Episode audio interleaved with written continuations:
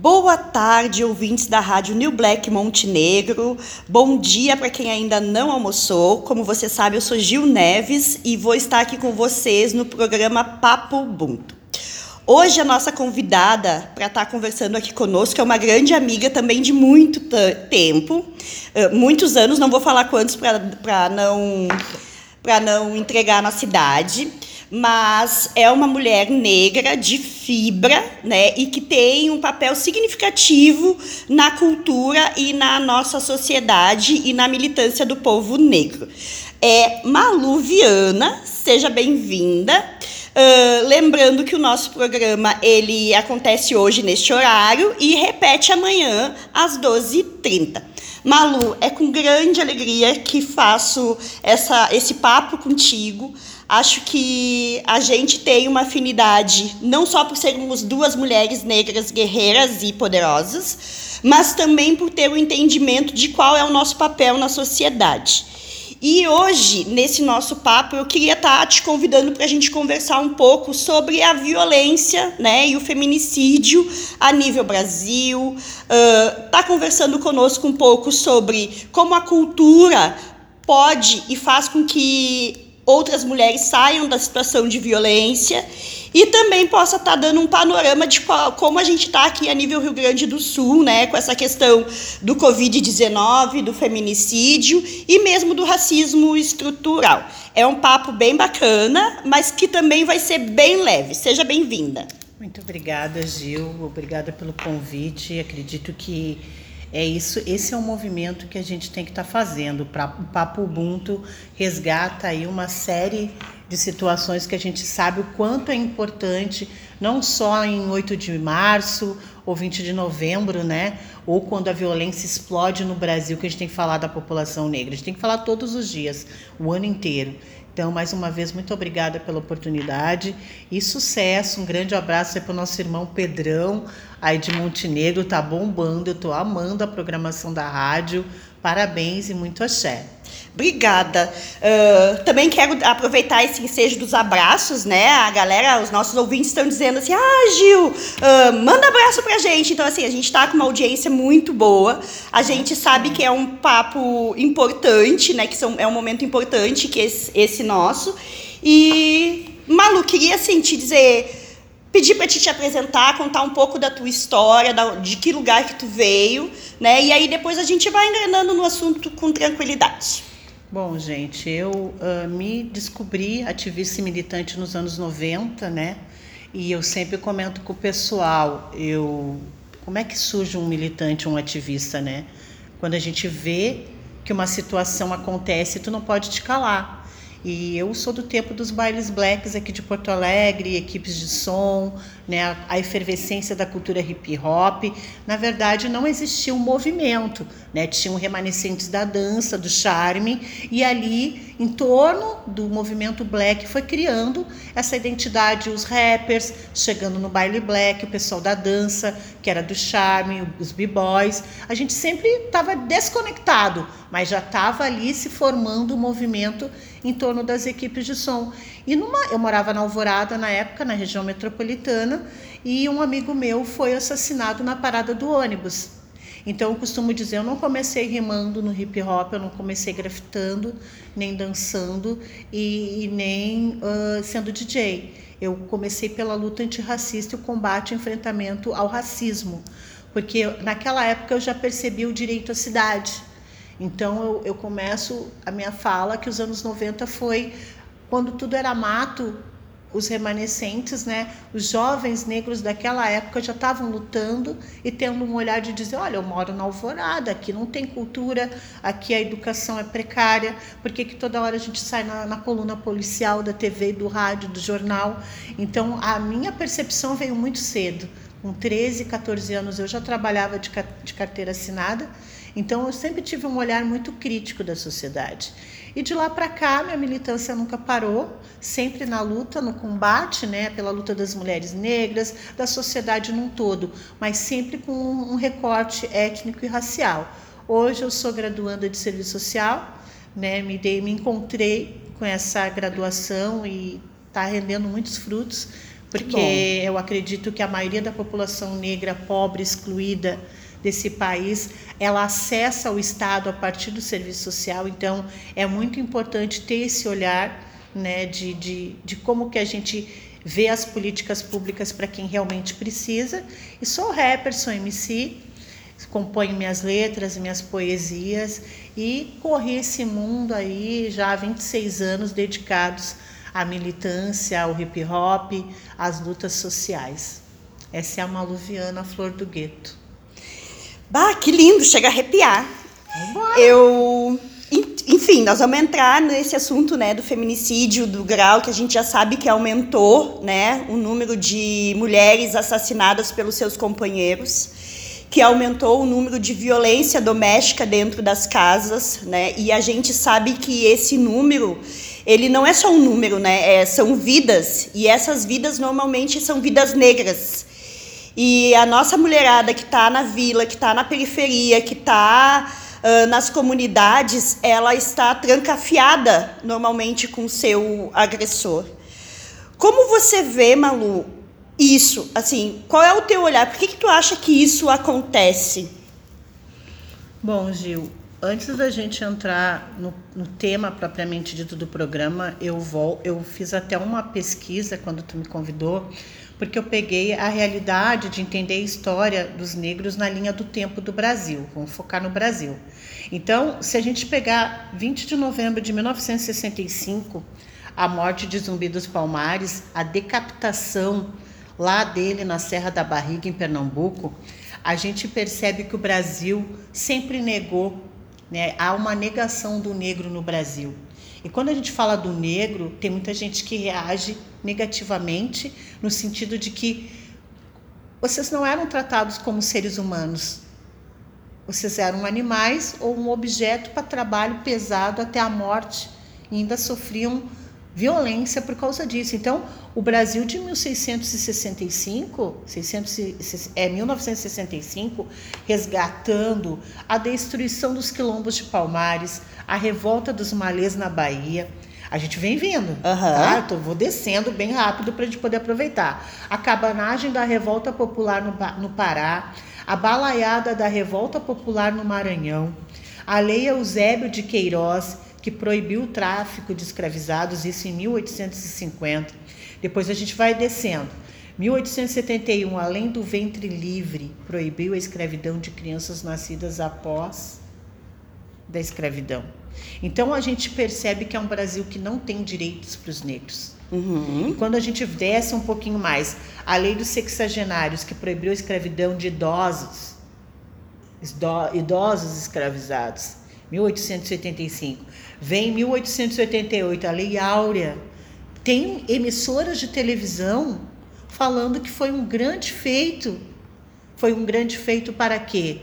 Largar os negros na miséria, a sua própria sorte, sem comida, sem alimentação, sem direito a nada. Essa lei trouxe esse resgate e vai descendo.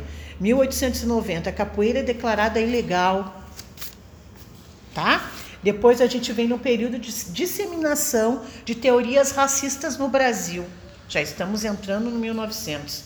Estímulo à imigração europeia para a substituição de mão de obra de escravizados. Só coisa boa, né, Gil? Uhum.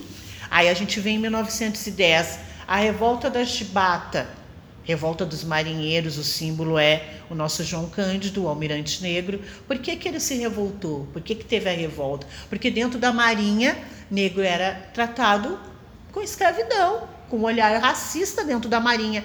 E aí é como a gente resgata muitas vezes esses mártires, esses, essas pessoas que se revoltaram contra o racismo, o que, que sobrou para eles? Apanhar, ser morto, virar uma placa de rua né? Então, quando a gente fala do feminicídio, a gente fala que o, o feminismo no Brasil começou há uns bons anos atrás. E será que esse feminismo viu as mulheres negras e indígenas? Quem eram as mulheres que queimavam sutiãs? Eram mulheres negras? Elas tinham tempo para estar tá tirando sutiã e revolucionar? Eu não, eu não tô de uma forma, tu tá desmerecendo a luta feminista nunca. Não. Mas eu, eu posso citar e garantir que não houve um olhar de recorte étnico e racial, Gil. É nessa hora que começa a nossa conversa. Porque se a gente pegar. Não sei se você já ouviu falar numa mulher chamada Renata Gusson. Ou pelo menos passou por algum vídeo. Sim, sim. Essa mulher em meados de 2012, 2013, teve uma grande conferência. Um governo mais sensibilizado, um governo a partir de 2003 no Brasil, ele vem com uma, um olhar mais popular, democrático, inclusivo, e trabalha muito essas questões raciais no Brasil.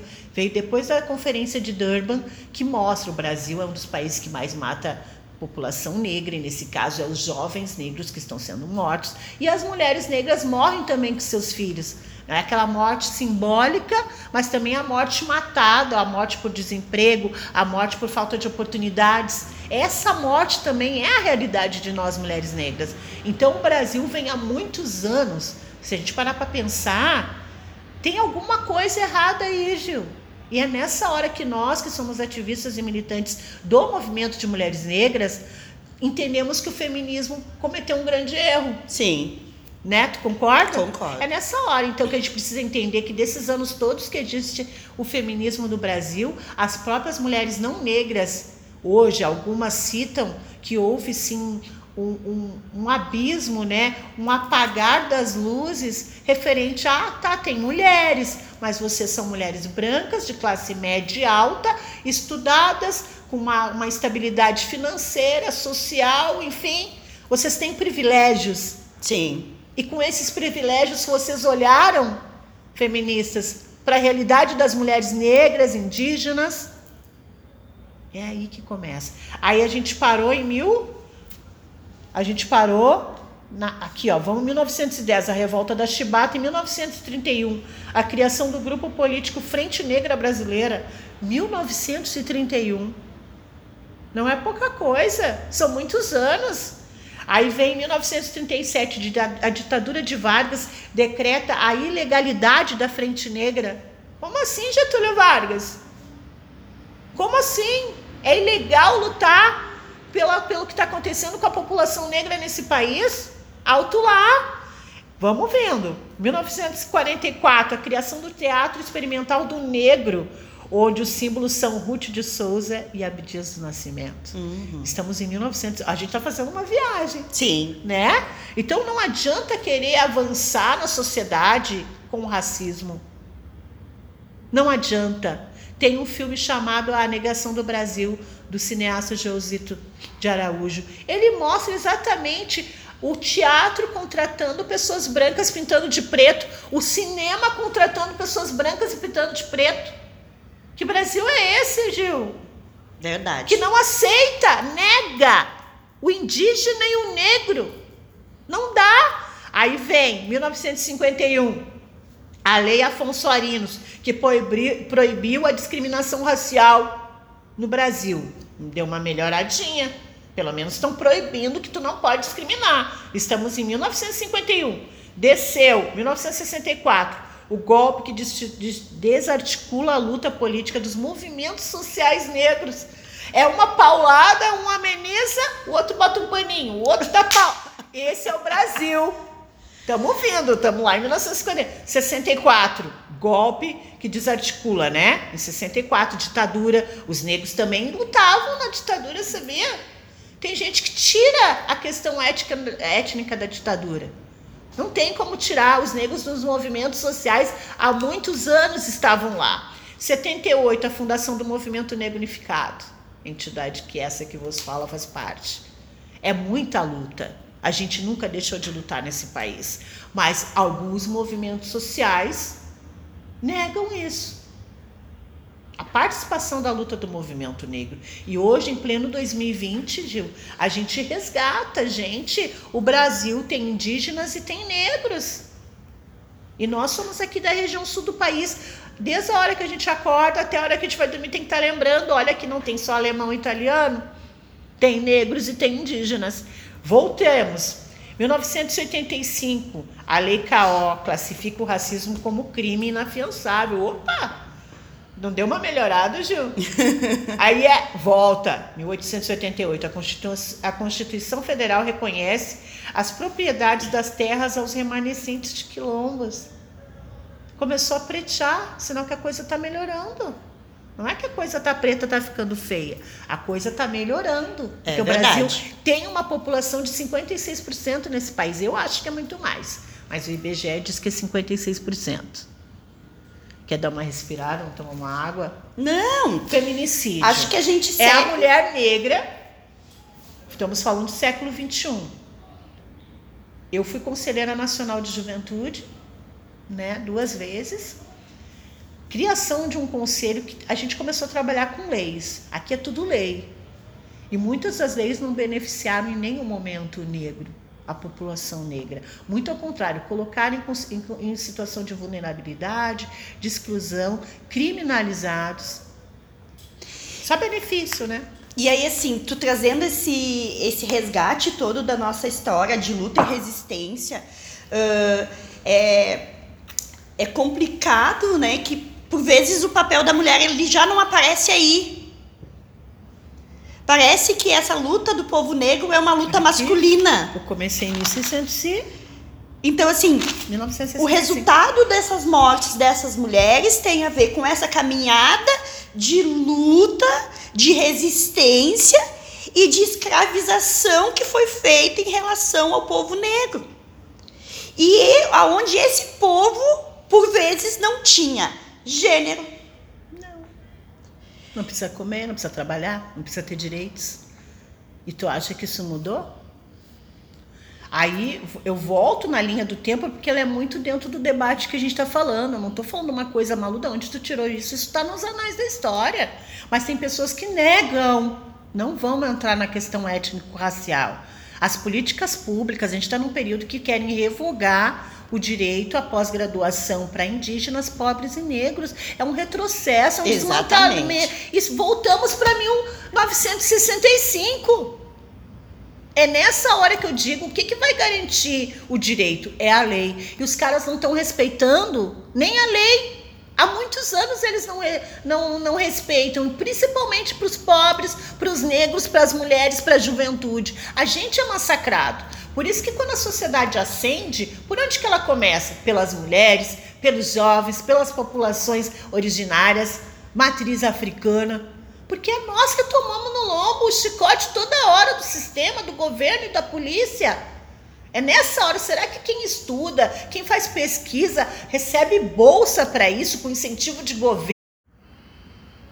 A partir do momento né, que a gente vive um período onde a, revogação que já está para ser caneteada, né, sancionada, caneteada pelo presidente, é, de tirar os direitos, de, de fazer uma graduação ou uma pós-graduação, a área do ensino em si, sem ter o recorte de leis que são as cotas, as políticas públicas, as ações afirmativas, Gil, a gente percebe o quanto nessa linha do tempo ela faz sentido para nós no hoje. A gente precisa ir no passado para entender o presente e projetar o futuro. Eu sempre converso isso com meus alunos quando eu estou dando oficina da lei 10.639 e 11.645.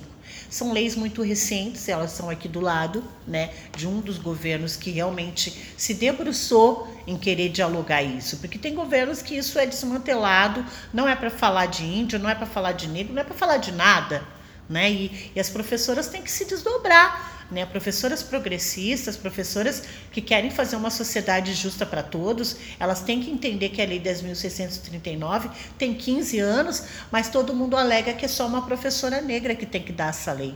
Então, quando se fala de Maria da Penha, né? Se a gente for resgatar, eu conheci, tive a honra de participar de uma audiência pública com ela. Eu conversei uma das dificuldades da Maria da Penha, que é a própria relação e o recorte étnico-racial, que não vem nessa lei.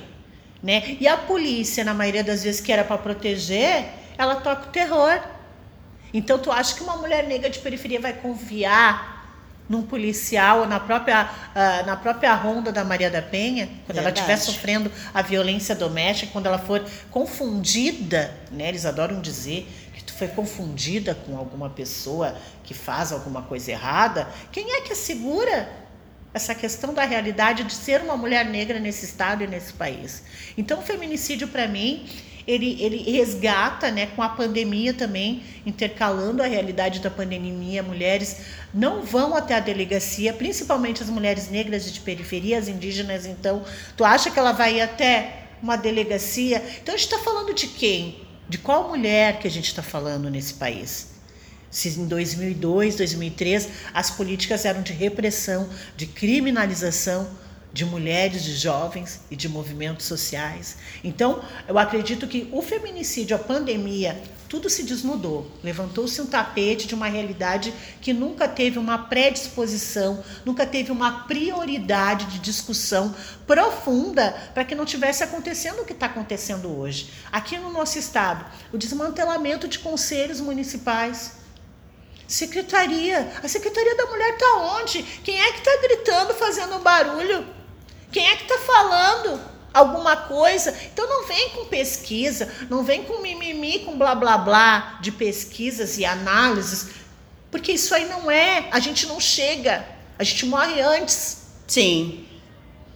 A gente morre antes. E como eu sou uma mulher que trabalho com as violências há muito tempo, é homicídio, assassinato, enterro, cemitério.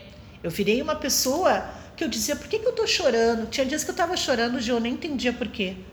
Eram mães me mandando cartas dos filhos que saíam do sistema carcerário e queriam viver, queriam recomeçar uma vida nova, assim como tem mulheres também que escreveram letras de rap lá dentro. Muitas mulheres passaram pelo movimento rap e por algum motivo foram parar no sistema e eu dizia, eu estou lendo coisas tristes, eu estou ouvindo coisas tristes, não tem como eu estar alegre. Então eu tive que ter um período de um stop na minha vida, porque eu vivi enterro em comunidade que não tem água, Gil, não tem álcool gel, que não tem comida. E cadê o feminismo impactando na vida dessas mulheres? Durante um bom tempo eu fiquei pensando, que mulher que eu sou? Eu sou uma mulher. Mas qual mulher tu é, Malu? Tu é uma mulher negra. Tu é rica? Não, sou de, da classe trabalhadora. Então, a, a luta de classes, a luta de gênero, intercalada com o recorte étnico, ela faz a diferença. Só que no nosso Brasil, voltando para cá, para nossa linha do tempo, nos foi negado e ainda continua sendo. Porque fazem pesquisas, projetos, projetos, que eu não encontro a juventude negra, que eu não encontro as mulheres. Estou falando de empreendedorismo. Opa, quatro mulheres brancas? A indígena não faz artesanato para sobreviver, Gil? Faz. A mulher negra não cozinha, não faz quitute, não faz. Na verdade, essa área do empreendedorismo, né, que é a, a, a, área que me, me encanta, né? Por quê? Porque a gente sempre precisou sobreviver, mano. Sempre. E a gente sempre trabalhou. Nós, mulheres negras, nos foi negado a vida inteira. O direito a trabalhar. O direito a trabalhar. Aliás, o direito a poder não trabalhar. Porque a gente sempre trabalhou. Sempre trabalhou. De, a gente já vem assim, ó, tu com 5, 6 anos, a tua mãe já tá com outro filho no bucho, tu já tem que estar tá ajudando a tua mãe na casa, e aí a tua mãe sai para trabalhar, tu já tem que ficar cuidando do teu irmão, e o ciclo, e o ciclo, e o Vem ciclo que vem. das nossas Exatamente. Mães, né? Então, assim, violência doméstica é muito amplo, porque a violência ela, ela já acontece desde pequenininho. E por que, que nos livros de pesquisa das feministas a gente nunca encontrou isso, Gil? Por que, que hoje eu e tu somos acadêmicas? Porque a gente, a gente sente falta. Tu tá lá dentro da universidade, tu também te percebe. Eu sou um, que, que eu sou, né? Eu sou uma mulher, ponto. Sou negra, ponto. E no universo acadêmico tu descobre mais coisas que nos foram negado. Teve um professor meu na área do serviço social, que já tem mais de 80 anos a categoria, não queria falar do período da escravidão no Brasil, que a era Vargas, como foi dito aqui, era negado se manifestar enquanto negro no Brasil, pelos seus direitos. Então, como professor, que o senhor tem doutorado, mestrado, e como é que o senhor está com a bagagem da luta do negro brasileiro no país, no, no, no colégio, aqui na faculdade? Não tem como a gente aceitar. Só sei te dizer que o professor não continua na universidade. Não tem como tu apagar. A borracha não apaga. E é um esforço que é feito todo dia para dizer que essas violências elas não acontecem. E aí agora a gente tendo, eh, sendo obrigado a ficar dentro de casa com essa mídia que vai distorcendo os fatos.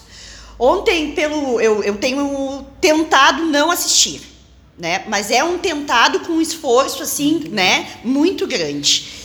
E todas as vezes que eu preciso me atualizar sobre o que está acontecendo, não tem um dia que três, quatro, cinco jovens negros são mortos pela polícia. Não tem um dia que a gente não ouça uma notícia de uma mulher negra morta pelo seu companheiro. Não tem um dia que a gente não escute que um jovem negro foi preso, confundido com um bandido. Então, assim, são muitas as violências. A pandemia, por um lado, desnudou isso, né? O vídeos de pessoas nos seus apartamentos gravando as violências, dando na mão, dando de chute um tiro, que tu sabe o que que gerou aquele tiro. Isso é dentro das favelas, isso é dentro das comunidades, isso é dentro das periferias, dentro dos presídios. Nós fizemos uma live com o movimento Mães do Cárcere de Santos, em São Paulo, André MF. O que ela relatou, será que as, o movimento feminista sabe o que está acontecendo com os familiares, tanto internamente quanto externamente na vida deles? Tem uma bactéria que está comendo os presos vivos. Eles não estão tendo teste de Covid, eles estão pagando por suas situações os direitos dos presos têm que ser cumpridos. Tem gente que diz que bandido bom é bandido morto. Então eles estão morrendo com uma bactéria dentro do presídio. No Brasil inteiro está sendo denunciado pelas redes sociais. O, be, o, o, bom, né? Claro que uma pandemia não é bom, mas o que está descortinando e mostrando o que, que é um Brasil do não direito é para pobre, é para preso, é para negro, é para indígena, é para quilombola. Não tem direitos para vocês e nem diálogo. Esse é o Brasil real, é o da pandemia, Gil. Então, quando a, a minha mãe diz, sai da frente dessa TV, eu digo, mãe, que está na TV não está na internet. A minha mãe é de 1941, tem 79 anos, e ela fica, ela tá apavorada. Porque a minha mãe só pensou em trabalhar, seis filhos para criar de pé o dia inteiro numa cozinha sem janela. Meu pai, os, os dois estudaram até a terceira, quarta série. Eu sou a primeira filha de seis a botar o pé na universidade. Olha quanto tempo leva, Gil. Será que as feministas entendem o que, que eu e você estamos falando? Alguma vez foi retratado, olha, a realidade da mulher negra é bem diferente da nossa. E nós temos que estar com as mulheres negras. Não é só uma hashtag vidas negras, chega de morte, parem de nos matar. Isso é muito fácil. Agora, na hora que existem mecanismos nacionais, internacionais, para fazer a diferença no Brasil, sabe o que, que eu descubro? Voltando a Renata Gusson. Ela, na conferência, pediu para parar. Estavam todos os mecanismos, CEDAW, Fundação Ford, Fundação MacArthur, só elas. Uhum. Dinheiro internacional dos Estados Unidos injetado no Brasil para a luta das mulheres. Qual mulheres? Vamos se perguntar de novo. Quais as mulheres que vocês estão falando? é, é, é provocar, é provocar o olhar, é provocar o debate. Feministas, de qual mulher que aqui essa é a reunião? Porque eu não estou me sentindo inclusa, não estou me sentindo representada e muito menos respeitada. O feminicídio parte disso. A negação do recorte étnico-racial. Se nunca fez, vai procurar fazer. É como o Brau falou lá na Lapa, no auge da eleição. Se vocês não sabem o que aconteceu com a periferia, houve uma desconexão. Então, se você não sabe, volta para a base e procure entender. Para você que estuda, faz pesquisa, você esqueceu de colocar a questão do negro no Brasil. E é aqui do Rio Grande do Sul também. Aqui é uma região, Paraná, Santa Catarina e Rio Grande do Sul, a gente sabe. Só quem é negro sabe o que é nascer, viver e crescer num estado racista, como o nosso. Verdade. Malu, hora do nosso poema. Opa, vamos lá. Vamos com rap primeiro? Pode ser. Eu tenho, eu tive a honra de ser convidada para um, um videoclipe. Imagina, em 2018 foi o ano do boom, consegui gravar independente o meu primeiro single, Mente Feminina Nativa. Quem quiser ver tá no YouTube, só chegar lá, né, nas redes sociais. E, e me inspirou demais. Eu nunca tive tempo para para entrar em estúdio Tanto que o meu primeiro grupo a gente nunca gravou nada, sabe? É uma das coisas muito tristes, assim.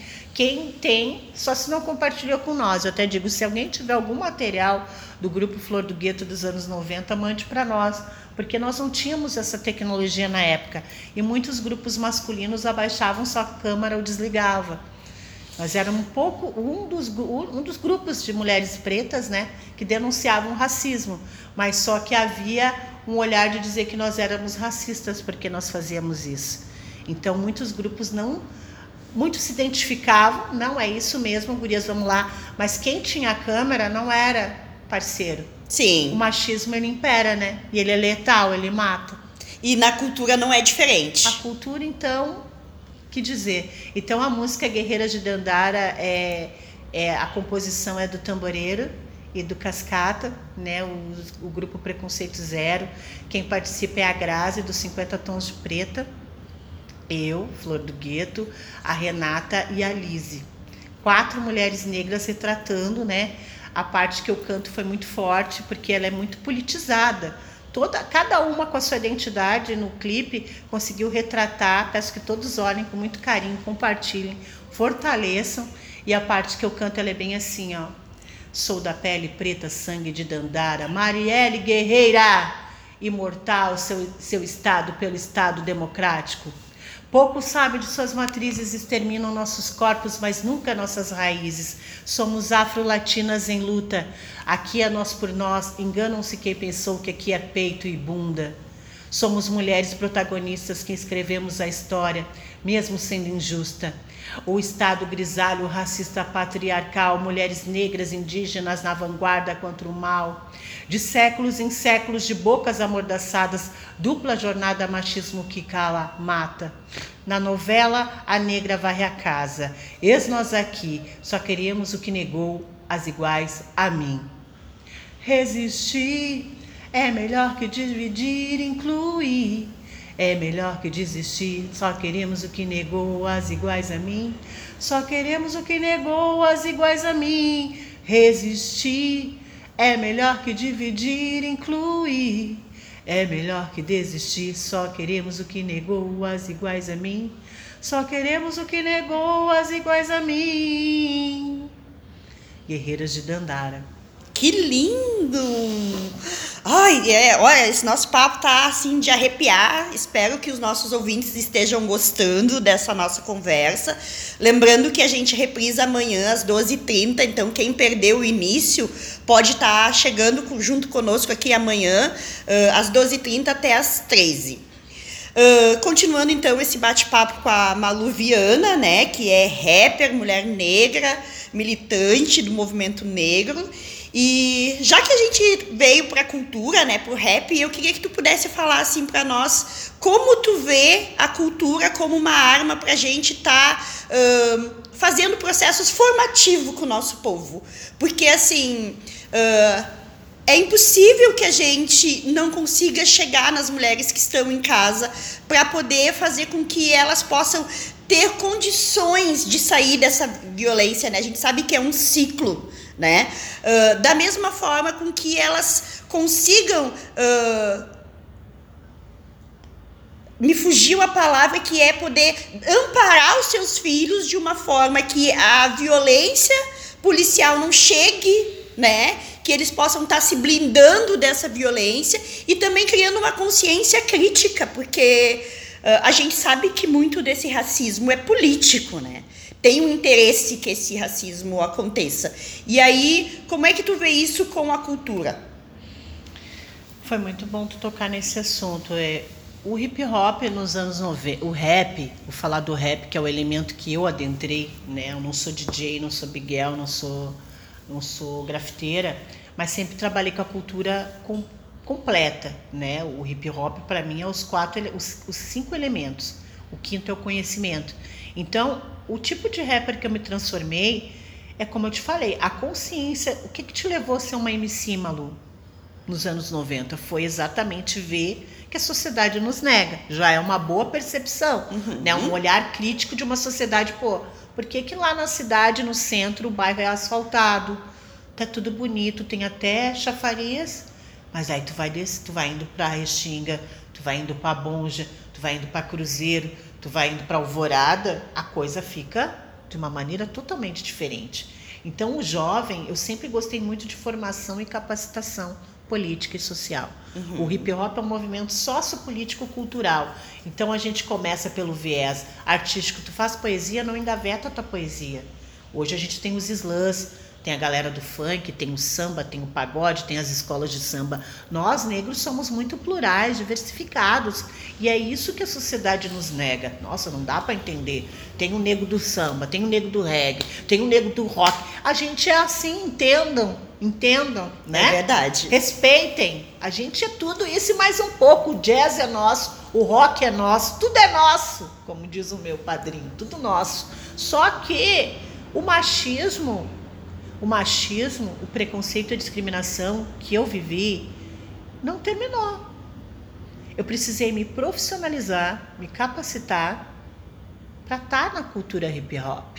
Hoje eu sou uma produtora cultural, eu já cheguei em eventos que perguntaram: "Ah, nós não queremos mulheres aqui". E eu era produtora executiva do evento, Gil. Ah, eu falei: "Oi, tudo bom? Meu nome é Malu, vamos trabalhar junto?" O machismo ele, ele cega. A gente vive, a gente precisa entender que a gente vive numa sociedade machista e racista. Então, uma mulher, quando ela chega com todo o seu empoderamento, com todo o seu poder de fala, de atitude capacitada, profissionalizada, é aí que começa a nossa história. Porque muitas vezes eu via meninas serem convidadas para rimar nos shows, mas os rapazes ganhavam cachê. E eles não repassavam esse cachê para as meninas. Aí eu me indignei. Não acho justo isso, cara.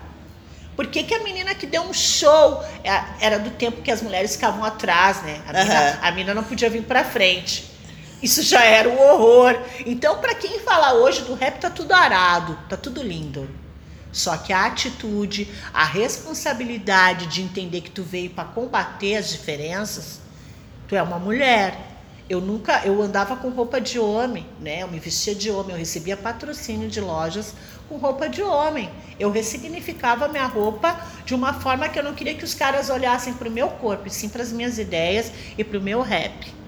Nunca trabalhei, ah, os peitão, o bundão. É um direito de cada um, o direito do corpo é teu. Mas como eu estou num universo de 90% de homens, eu sei que eles só iam olhar se eu estou de mini saia, se eu estou com seio à mostra. Uhum. Eu tive que criar estratégias de sobrevivência dentro do rap.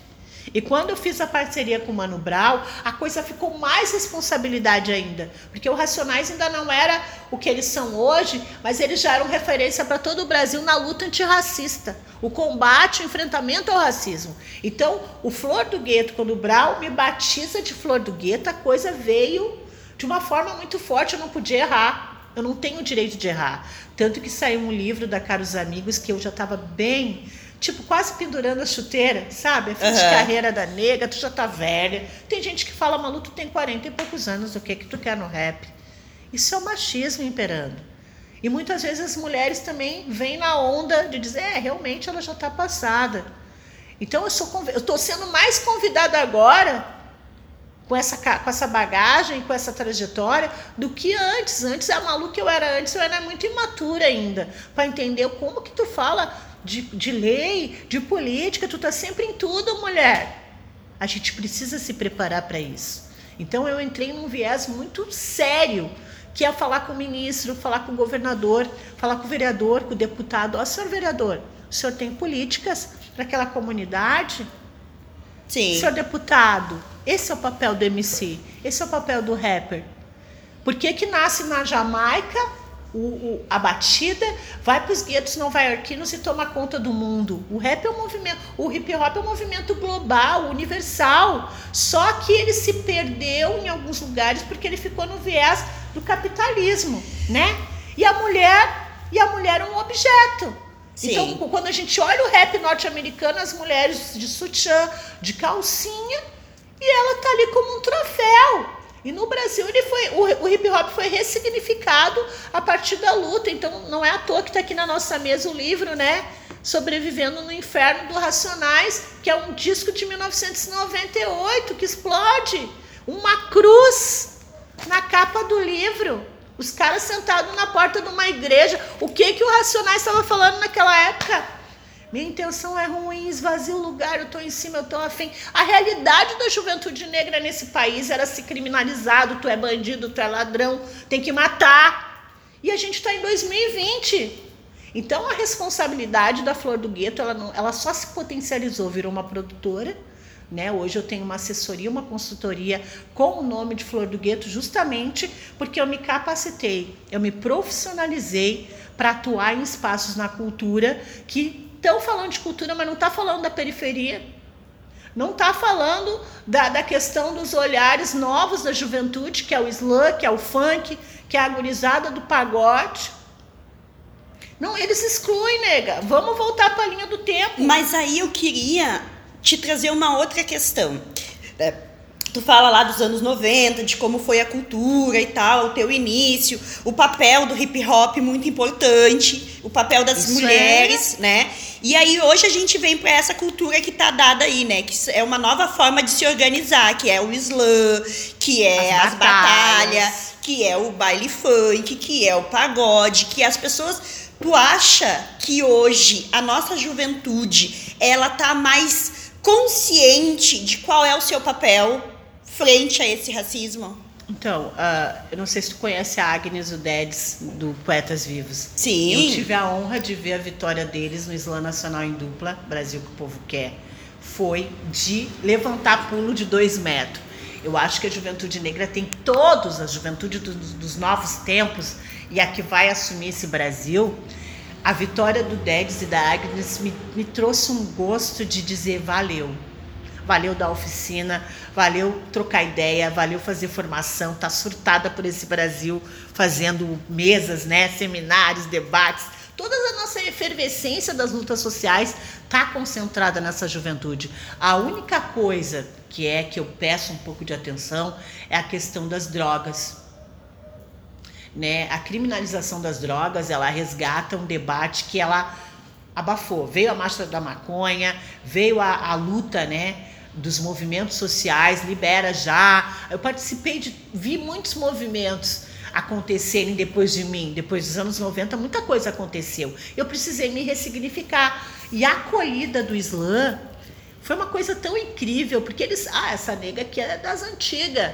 Mas tem certos movimentos que expurgam, né? Sim. Expurgam a gente que é antigo. E comigo foi o contrário. Eu não vi uma, uma aderência do hip hop num todo. Até porque o hip hop está passando por uma transformação. Junto com a política no Brasil, tem algumas coisas que estão bem estranhas. Os movimentos sociais estão passando por uma grande transformação. Né? A partir da fusão de parcerias políticas, isso também reflete na sociedade. Então, algumas pessoas não querem papo político, outras pessoas adoram, outras pessoas detestam, viveram.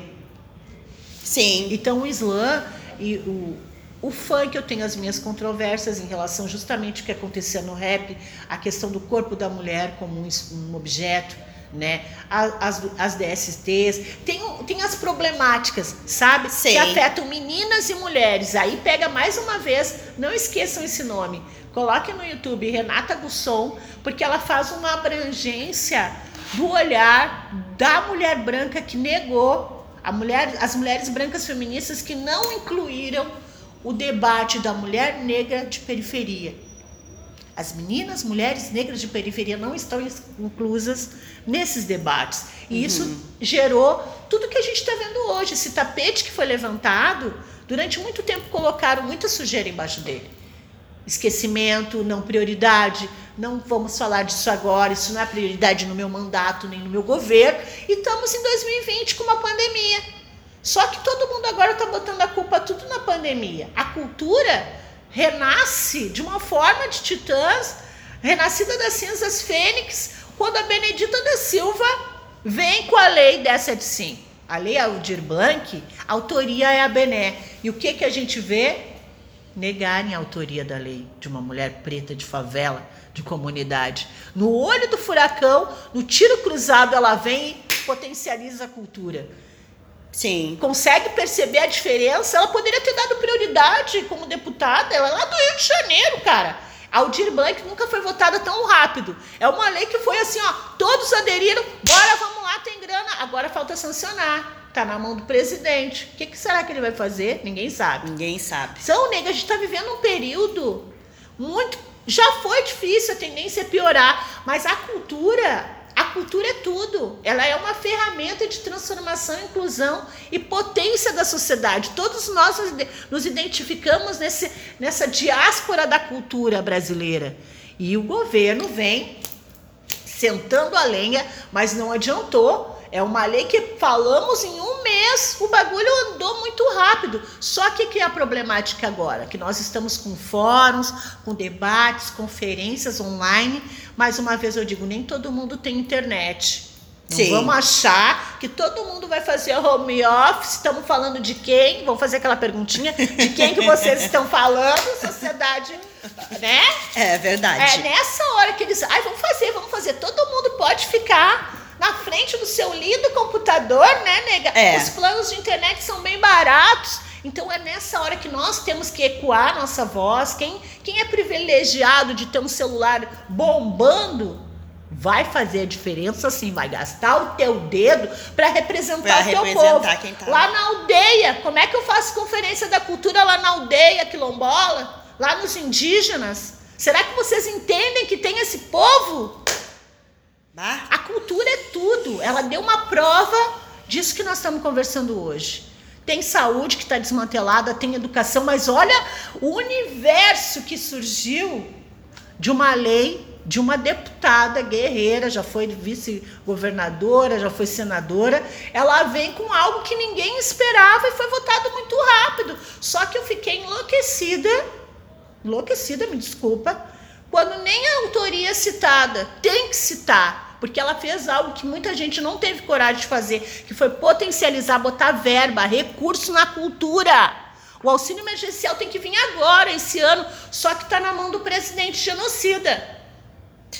Ah, é? é. Genocida, assassino. Assassino.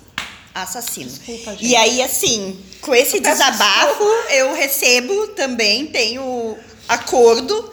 E quero te pedir que a gente está indo para o último bloco então eu ah, quero te não, pedir. Não quero. quero te pedir o teu contato, que tu deixa aqui para nós o teu contato.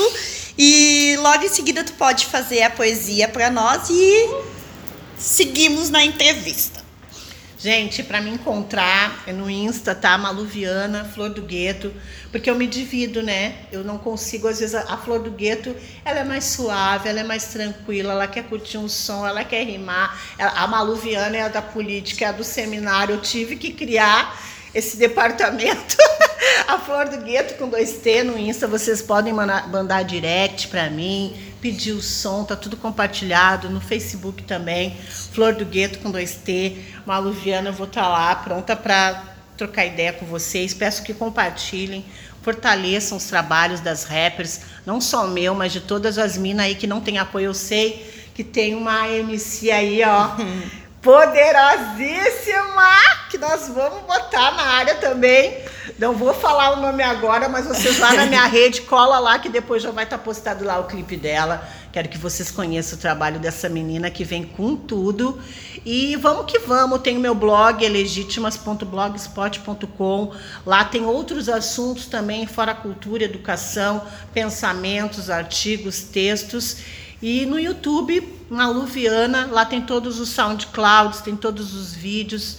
Bora que bora. bora vamos que bora. junto, vamos de rap, poesia. É contigo, você que escolhe. Eu quero fazer aqui ó, o nosso saudoso Oliveira Silveira, dobradinha de poetas aqui do Sul, que deixaram um legado para nós.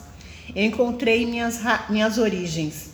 Encontrei minhas origens em velhos arquivos, livros. Encontrei em malditos objetos, troncos e grelhetas.